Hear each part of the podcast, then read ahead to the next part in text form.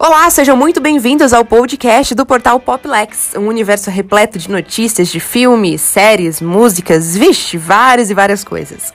E hoje nós vamos bater um papo super gostoso e descontraído com o cinéfalo Fernando Coelho. Ele vai explicar pra gente como que vai funcionar as escolhas dos filmes concorrentes ao Oscar 2021. Diga-se de passagem, é a premiação mais importante do cinema mundial que ano que vem vai ser um pouquinho diferente, né? Já que por conta do novo coronavírus, muitos filmes tiveram suas estreias adiadas e os cinemas precisaram fechar as suas portas para manter o isolamento e o distanciamento social. Mulan uma das grandes apostas para esse ano, que já está caminhando para o fim, acabou ficando em segundo plano, já que houve uma sucessão de adiamentos, né? Por isso, a exibição do filme da Disney acabou sendo repassada para o streaming do grupo. E para explicar um pouquinho sobre o Oscar de 2021, vem pra cá, Fernando, vem chegando aqui, nosso querido cinéfilo que vai bater um papo com a gente sobre essa premiação. Fernando, conta pra gente, quais são os critérios de elegibilidade que a Academia de Arte analisa para que os candidatos possam participar da premiação?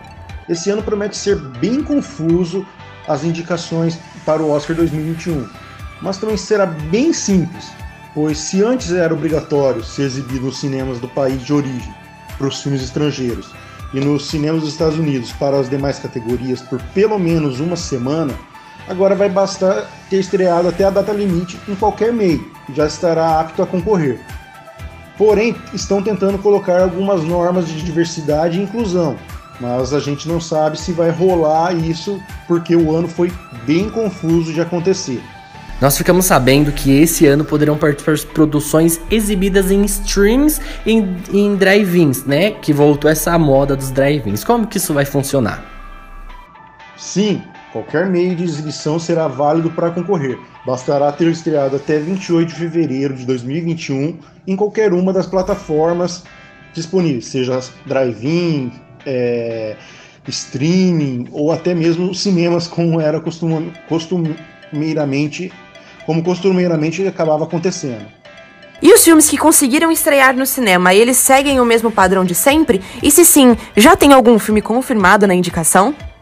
Com toda certeza, pois se antes eles precisavam gastar com estreias em cinemas por algumas semanas para tentar concorrer, agora vão investir tudo, tudo e mais um pouco com um marketing pesado para que os votantes vejam as produções que acreditam no potencial.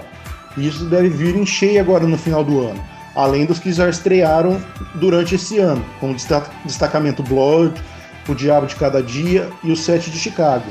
Já existe algum candidato aí à premiação? Por enquanto só temos citações, pois tivemos poucas estreias no cinema mesmo. Mas já se fala em muitos prêmios técnicos para Tenet do Nolan, boas brigas de roteiro com alguns longas da Netflix, já se fala em um Oscar póstumo para Chadwick Boseman, pelo filme que ainda vai estrear na Netflix no fim do ano, A Voz Suprema do Blues.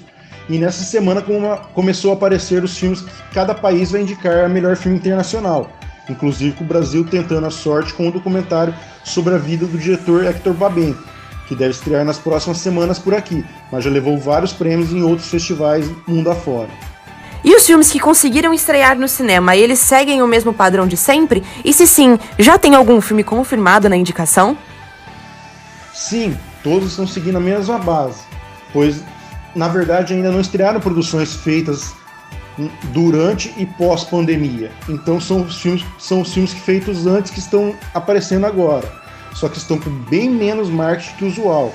E assim talvez fiquem um pouco apagados de indicações, mas certamente vamos ver tenido Nolan aparecendo em muitas categorias, principalmente as técnicas, pois foi o que mais investiu pesado até agora, gastando muito dinheiro e arrecadando bem pouco para tudo que fizeram. Então vamos aguardar é, é muito bacana, né? Ver, ver uma premiação desse nível se reinventando para esse período que a gente está vivendo. Agora, o que nos resta é aguardar ansiosamente pelos indicados para poder assistir os filmes e poder prestigiar esse universo cinematográfico. Novamente agradecemos a participação do Fernando e assim que a lista completa for divulgada, a gente volta a conversar sobre os possíveis vencedores. Galera, fechou! O nosso programa vai ficando por aqui. Se você quiser ficar por dentro de tudo. Menino, você quer ficar por dentro de tudo que acontece nesse universo do mundo pop, de cultura, de cinema, série? Menino, enfim, não deixa de acompanhar o nosso Instagram, vai lá no Instagram, na barrinha de pesquisar e digita arroba portal.